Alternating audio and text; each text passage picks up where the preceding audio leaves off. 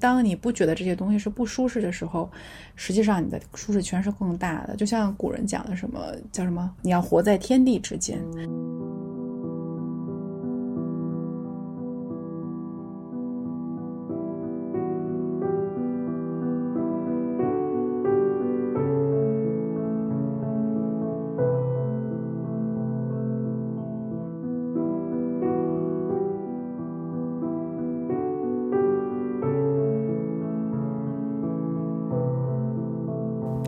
晚上好，欢迎收听宇宙般若，我是 April。我和圆将一起分享从神秘学里找到的内在逻辑，听懂宇宙的语言，才能以更坚定的内心拥抱现实世界。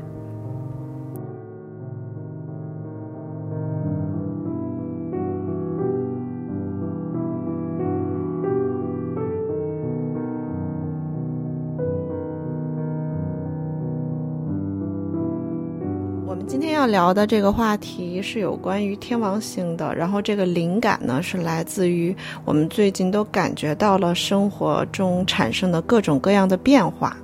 呃，或者是说一些突如其来的变化，嗯，有的时候会让自己感觉有点措手不及的这种感这个情况吧。对，如果是。非常缓慢的那种有让你有反应的那种变化的话，可能我们还比较能够接受，因为时间会让我们慢慢的去习惯这样的变化。到底这个突如其来的变化都是些什么？嗯，怎么去定义自己生活里边突如其来的这种变化？比如说，呃，计划好的事情突然有了一个什么事件，让你必须得就是临时做改变。然后，比如说，如果是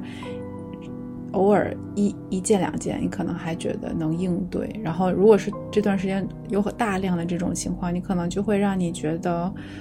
啊很措手不及吧。因为你可能一个事情变化了，你可能就要去处理其他的事情，也要进行调整。然后总是持长时间的处于这种不断调整的这个你的这些安排的话，你就会觉得很累。就像我觉得有点像，其实有点像疫情，对吧？就呃嗯，虽然这个。我们已经逐渐了接受疫情可能不是一个短时间会结束的一个一个一个事一个事件了。以前可能还会，刚来的时候可能还会觉得啊，可能一年一年两年也就结束了。现在会发现，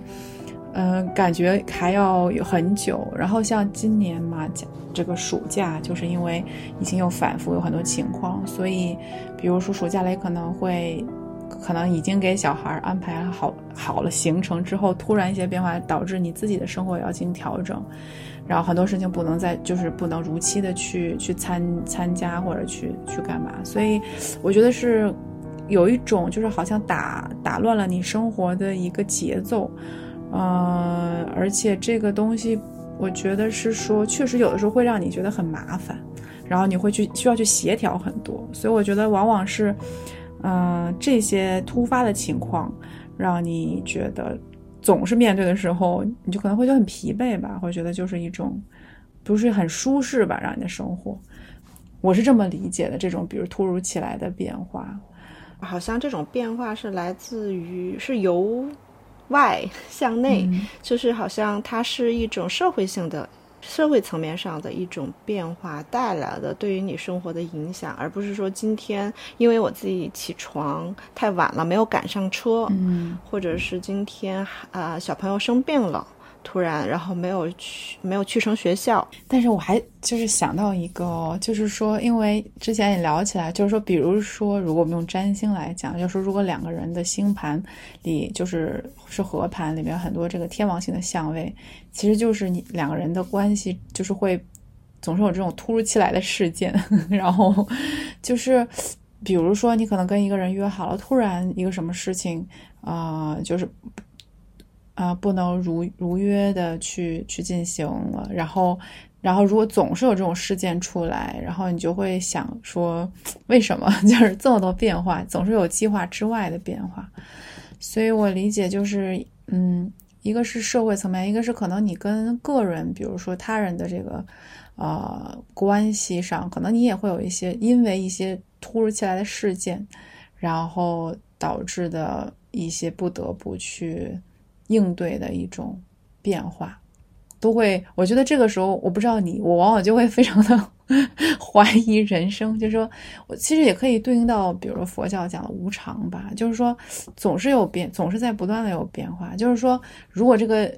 这个频次是一个我们还能应对的，或者还能接受的那个频次，我们可能还觉得。嗯，相对的还还可以去应付，但是如果比如某一个时间段，或者说人生的某个阶段，突然有大量的这种，你就会开始，我觉得会开始思考很多，就是为什么？为什么？为什么？比如为什么会发生？为什么会发生在我身上？或者到底怎么了？就会就开始想说，这个世界到底是怎么运转的？就很，我觉得还是回到想要解惑的一个一个。根本的那个出发点吧，对于我个人来讲，我会很明显的发现，如果你在合盘的时候跟另外一个人有这种四轴或者是个人行星跟天王星，跟对方的天王星吧，或者对方的这种个人行星和四轴跟你的天王星有一些呃相位的话，尤其是那种挑战相位的话，你就会发现，就是你们俩好像经常会因为一些突如其来的。一些事情打乱这个这个你们之间的这种本身非常平顺的一个发展，或者是在一段关系中的这个进展，你就会对，就像你说的，嗯，是是你故意的吗？或者是说，哎，那那个是不被祝福吗？其实这个我会感觉它是一个功课，所以它可可能不是影响到社会层面了，但是是。但是是一个更大的一个宏观的一个课题，可能是带到这段关系里边，让这段关系里边的某个尤其接受不了变化的人，去放下那些啊自己内心坚持的一些东西。我们要不要解释一下天王星？天王星的关键词吧，都是些什么？天王星的关键词是自由。对吧？呃，无拘无束，然后会更叛逆一点，然后冒险，嗯，革命，还有就改革吧，就革命有点 听上去有点正义，改改革。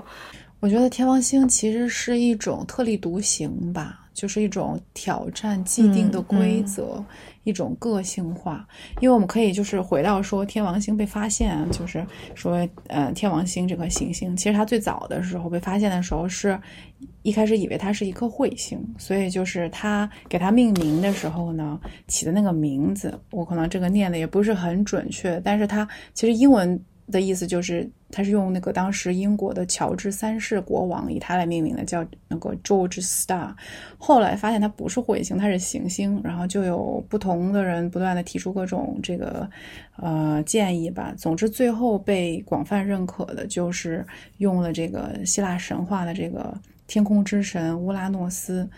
但是它实际上是，嗯，我查到的资料就是说，它是唯一一个用的希腊神话中的形象，因为前面的那些行星是用的是罗马神话，然后这个乌拉诺斯实际上是希腊文的拉丁文版。总之就是，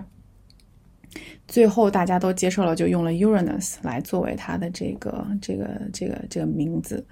然后当时发现它的时候，其实那段时期也是对应的当时的，比如说工业革命呀，还有就是浪漫主义运动啊，这些都也是很对应的，就是那种去强强调说你的这个个体、个人，还有就是你你可以很自由的去去表达你的内心的情感等等这些。所以我觉得，可能，嗯，因此我觉得他给我的感觉就是说。我记得特别早看，因为因为现代占星就把天王星作为是这个主管水瓶座嘛，水瓶座就是那种个性特立独行，能够打破一些既定的规则，可以挑战吧，挑战权威或者不屑权威啊，或者等等。但是水瓶座还有一个容易的负面的这个这个特质，就是啊，为了独特而独特。就是所以说，我觉得其实我的感觉就是说，他因为要很强调他的个性与众不同，或者说，啊，不要受那些既定的固有的一些传统吧，其实也是反传统吧。就是我不一定一定要按照传统的方式去做事情或怎么样。但他也容易陷入另外一种困境当中。这个事情不一定传统的就是不好的，或者既定的就是不好的，但是他为了为了挑战而挑战，为了个性而个性。所以我觉得天王星的课题可能就是，你既能去挑战，既能去突破，同时就是你如何在这个当中去平衡这个能量。刚元讲到的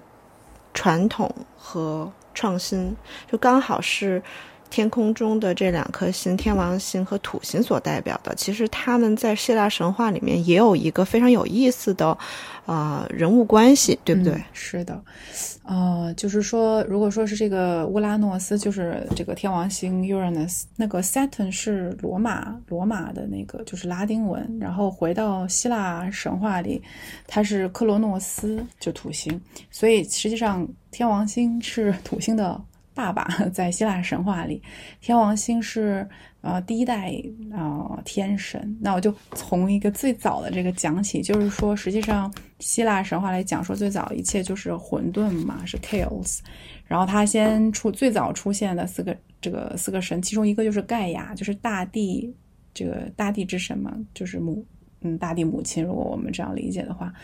大地是可以从自身当中生发出生命的，所以盖亚自己就生出了乌拉诺斯，然后后来乌拉诺斯和盖亚成为了这个夫妇吧，所以他们又一起孕育了，呃，下一代这个天神就是提坦神，所以克罗诺斯作为土星，后来的土星他就是提坦神，但是盖亚后来又生出了，除了生下了十二个提坦神之外，他又生出了一些。这个 怪物就是有那种百臂巨人和那个白眼巨人，所以就是他可能很对自己后代感到很恐惧或者很怎么样，所以他就把他们都，因为希腊神有很多版本，就是我看到可能那一个就是说大部分接受的或者其中一版吧，就是说他要把这些孩子都能够关到了就是地下吧，就地底下。然后，但是这个盖亚就是作为母亲吧，然后她就是非常的不能接受这个乌拉诺斯这样的对待自己的孩子，所以后来就是等于是盖亚就给了这个这个这个土星一把镰刀，然后呢叫他藏起来，然后等于就有一天应该是大，反正某个版本这样讲吧，就是盖亚和这个乌拉诺斯进行了房事之后。哦爱的鼓掌，这个太是不是太隐晦了？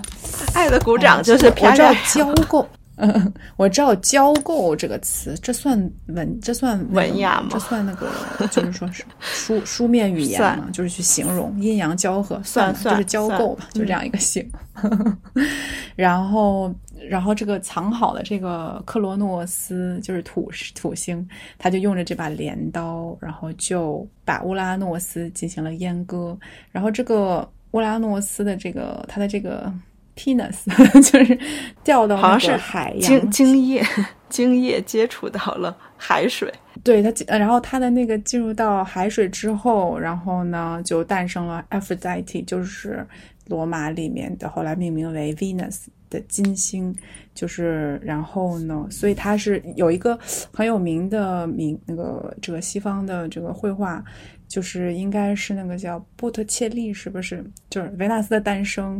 对吧？就是他在一个海水那。所以它是从这个泡沫中 诞生出来的一个，就是那，嗯嗯是，所以其实可见就是说，呃，回到就说神话对于西方的整个的后面的文化，从艺术到文学，就是是有很深远的影响，就是肯定就回到他们这些原型，但这个是另外一个话题了。所以这个这个故事，天王星和土星的故事，就是其实是土星取代了天王星，所以后来他又把天王星也是关到了。地底下，所以他一直很想要重新夺回夺回他的这个权利。当然，后来土星又被这个又被这个宙斯取代了嘛，就是因为他自己取代了他的爸爸，所以他也很怕他自己的孩子再取代他，所以他也是后来跟瑞亚在就是生下小孩的时候，也是就是把他的孩子，就是瑞亚一生出来就把他的孩子都吞到自己的肚子里。所以后来也是这个到瑞亚升到宙斯的时候，他实在忍不了了，他就用了一块石头让让这个克罗诺斯吞下去，然后就把这个宙斯藏起来了。如果只是我们今天聊到土星跟天王星，就是他们两个是一直存在一种就是这种制约抗衡，不断想打破对方，然后就是想挑战对方，然后有一个制制约吧。所以我们提到的这种。天王星的开创能力吧，或者是这种革新的能力，在土星看来，其实是一种打破传统、打破限制的超越，或者是离经叛道，可以这样去理解。是，但是实际上，就比如说二十年前，我们有了互联网。但到今天来看，是不是这个互联网的最开始的那些技术，其实也是一种很落后的一些东西了？就是我们的我们的生活里边最最不变的，可能就是变化，就是这个每分每秒展示在我们 眼前的东西，其实它都在变化，只是可能它变化的那个。速度是我们肉眼察觉不了的，所以我其实是觉得什么？因为你前面提到说，就是当时的互联网的出现，让我们觉得是一个极大的这个突破的一种科技。到今天我们已经习惯了，对吧？就是习以为常，它也就变成了一种日常的一部分，它也就不再有什么具有什么更新的。所以就是还是就我就觉得，其实是天王那个怎么讲？如果说就好像之前哪里看到说所谓的革命也是，就是。嗯，革命的那一些，他一定是想打破过去的既定的一些，呃，权威也好，或者一些呃制度规范也好。但实际上，他成为了新的权威，会走向那个 将来再次被打破。我觉得也很能够对应到就佛佛教讲的无常吧。就是我觉得我们对于变化的不愿意接纳，也是一种执念，就是因为我们不认为变化才是常态。变化才是唯一不变的，只是我们因为内心没有接受这样的一个，我不知道是算作真理呢，还是算作实相呢？就是因为我们喜欢固有的或者熟悉的，或者说因为变化总是带给我们挑战，我觉得这个使得你的内心的心态就变得很抗拒变化，因此会就会感慨说：“哎呀，是那个世事无常，或者说物是人非等等。”但是实际上，这些才是如果把它当做是一种自然规律的话，它才是一个所谓的正常的现象。可能我们就会因为心态的转变而更多的能去接受变化。对于一个金牛座来说，我觉得我特。特别 接受不了变化，但是我现在慢慢的就是可能经过了，因当然第一肯定是因为年纪越来越大，所以对，呃，你经历的越来越多，你知道说你不起来 跳舞，那就你不起来变化，那肯定就会有一个人拿着鞭子起来抽你。就你不得不变化。我是一个非常喜欢待在舒适圈的人，所以你看之前不是我们也说过那个就走楼梯的那个故事嘛？就北北说的吧，我记得。对我就会按照舒适的那个标准来来选择，就什么事情对什么事情对我来说舒适，我就会怎么去做。但是我觉得当某个时期。呃，发生变化，而这个变化并不是说你主动去选择的时候，而是一个不管是这种星象，我们因为今天聊的是占星嘛，还是说这种社会变革带来的一种变化。当然，我们肯定就是学占星的人，我们肯定会觉得这个也不是，呃，这种这种社会性的改革也不是凭空就就产生的，而是人的集体意识到了某种阶段。产生的这些变化，然后你就会越来越发现这个舒适圈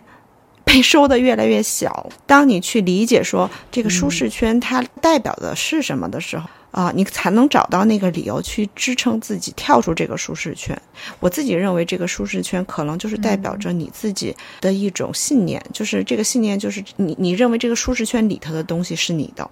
就是你拥有的这些东西，如果你把它看成是我的的时候，把它放在这个舒适圈里，你就会觉得有点恐怖。当这种改变来临的时候，因为它就意意味着说它会产生变化，导致你工作方式，或者是你的人际关系，或者是你的财务，或者是你的恋情发生，甚至是你的价值观，都会发生很大程度的变化，而这些变化。会带给你这种恐惧。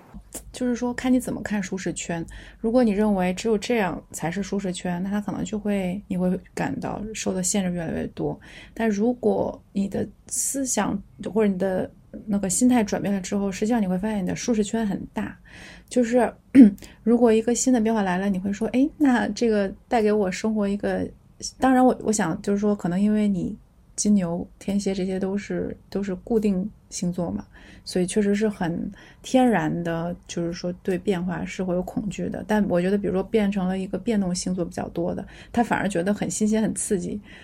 反而能让他很兴奋，因为他会觉得，哎呀，就是是一个惊喜、一个意外，又有新的东西了。如果都是一成不变，生活太闷了。所以我觉得可能跟本身的你自己的，不管用占星来解释，还用什么来解释，跟你的一些性格特点也有关。你做天王星的功课就是。在帮你拓宽你的舒适圈，就是当你不觉得这些东西是不舒适的时候，实际上你的舒适圈是更大的。就像古人讲的什么叫什么，你要活在天地之间。我觉得作为人来讲，为什么会去恐惧一些呃变化，包括面对死亡这些，可能都是。人还是喜欢一些有，为什么我们不断的再去寻找规律，就是想弄明白世间的运转的规律，其实就是喜欢一种稳定吧，就是一种可预知的一一种，因为你能够预知一些规律，你就知道怎么去应对它。比如说，如果我们知道了四季的变化，我们有了天气预报，我们就不会害怕，我们就会知道那。那个下雨了就带把伞 或者什么的，或者是比如说南方每年都会有这个海啸什么的，他们其实就会提前做一些应对的措施，就是你会心中会有一种安安稳感吧。但是，嗯，天王星可能就是没什么规律，突然之间的一种变化，让你措手不及。我对于变化的这种抗拒，尤其体现在我的生活当中，可能就是因为我的群星是在金牛，然后我天蝎也蛮多的。但是我觉得，可能放在广义上的人来讲，因为这些都是我认为的我嘛，我的面相嘛，不管我的太阳、月亮这些，它其实都是我的面相。呃，那其实我们在每个人的星盘里边都有。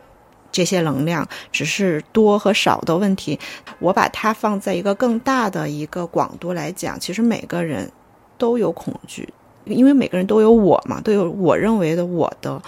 或者是属于属性的这种。这种概念会导致我们对于我这个东西特别执着，去追求它，特别执着去拥有它，给你带来这种安全感，给你带来这种存在感的东西，所以你会格外的去想要拥有它。呃，《心经》里边有一句话吧，就是讲心无挂碍，无挂碍故，无有恐怖啊，究竟涅槃。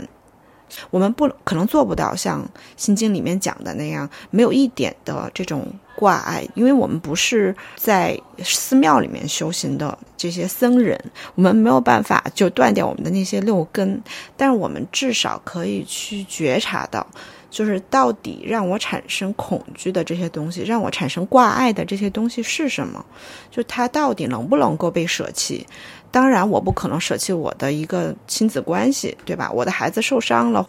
因为他的伤心而伤心。但是，我们要穿越这个伤心，去看到我们究竟害怕失去的是什么。当我们有这种觉察的时候，可能那个恐怖的感觉它还在，但它没有那么强了。就当这个恐怖的感觉被啊减轻的时候，对于变化的接受程度也会更高。因为我们常人来看，觉得哦，你。就是说，可以放下你的，比如说你能放下世俗的情感，好像还能理解。但是说一个人如果可以放下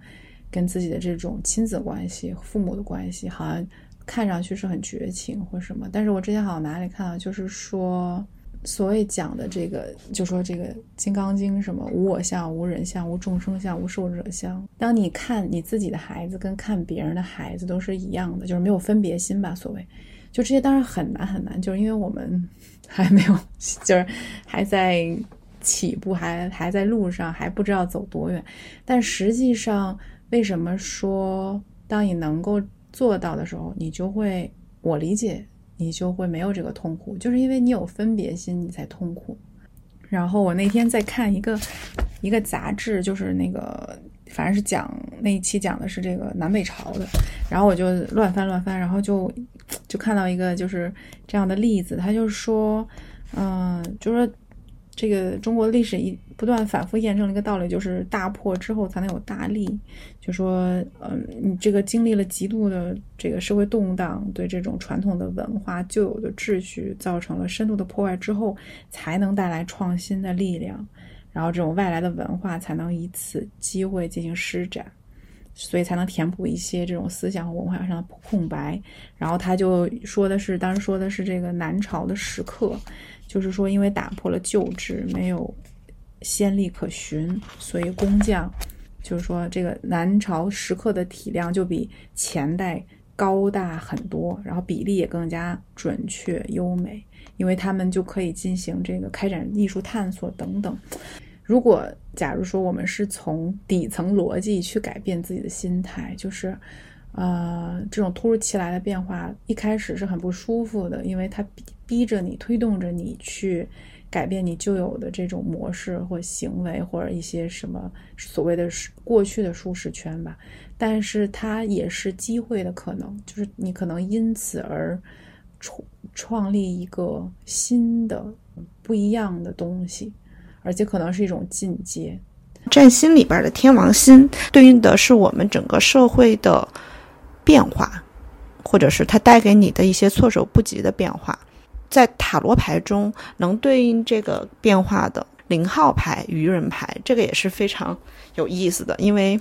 它就是第一张牌。但它又不是一号牌，它是零号牌，所以我觉得这个就特别有意思。就是它其实代表的就是一个开始，但它也是一个结束，既代表什么都没有，也代表一种圆满。这特别像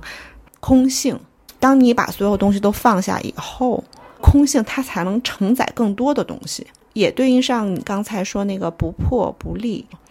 啊，我昨天听了一个特别有意思的北大的那个。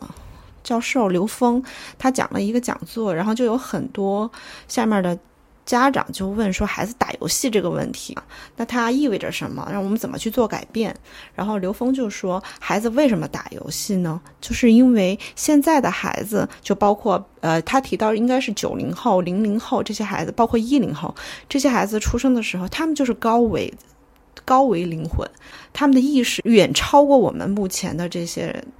比他们年长的这些人，学校教的东西没有更新，但这些东西已经满足不了他了，并不是说这些知识他都会，而是在这种意识层面，这种东西已经满足不了他的灵魂了，所以他要找一个东西来满足他自己，来满足他作为一个高维灵魂的这种存在感。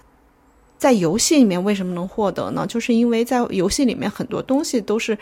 跳脱出三维这个层面。构建的一个虚拟的世界，但其实我们所有的人就是活在一个游戏里面的。然后在这个游戏里面，我们每个人有自己的角色。然后包括现在你会看到很多关键词，什么元宇宙、NFT，然后包括之前国家现在已经开始不让在呃就是炒币的这个挖矿行业，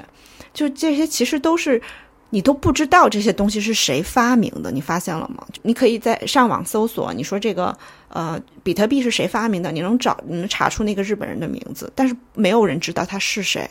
那这些东西是哪来的？凭空创造出来的吗？因为这些东西是你是你不会在学校里面学到的。那这些东西是从哪来的？超越目前我们认知。超越我们目前的这种思维层面的东西来的，所以就是又回到刚才说，刘峰说这个，就所以孩子他沉迷于游戏，其实就是因为他接收到的教育已经不能匹配他的思维，所以你要在生活里边找一些让他感受到自己存在的这个东西，才能让他从。那样一个虚拟的世界里面跳脱出来，我有一部分认同你，但有一部分我可能有保留意见。就像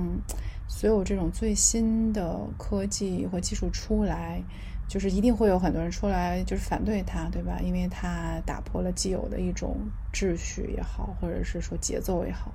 但是我觉得，为什么说天王星的能量它也需要，就像它。为什么它需要土星对抗？就是说，如果全部都去只有天王星的能量，可能也不见得是好的事情。就是我会觉得，比如说所谓的土星的这种谨慎，啊，这种呃叫什么严谨，就包括比如说一个东西出来，它是不是可以立刻的去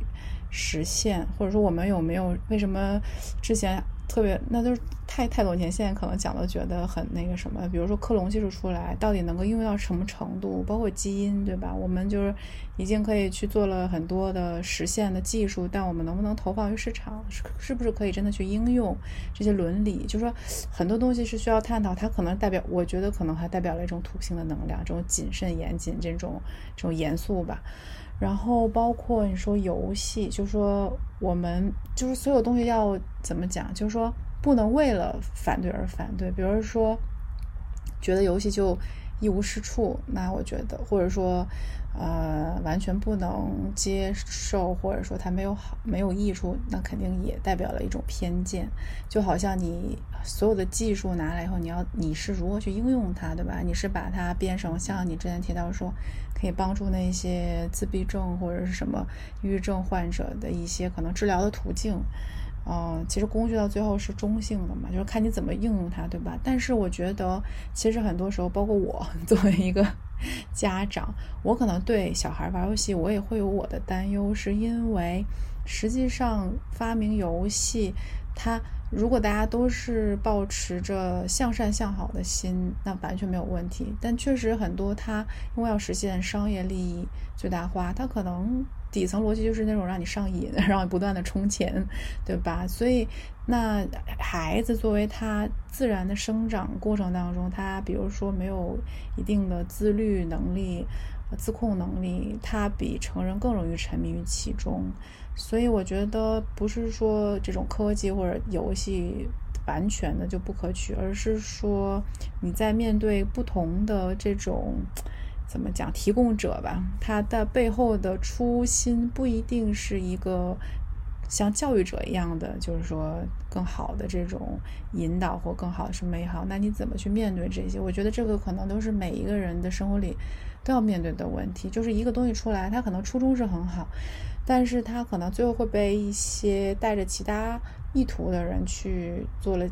其他的应用。那可能就会造成一些困扰，所以我觉得，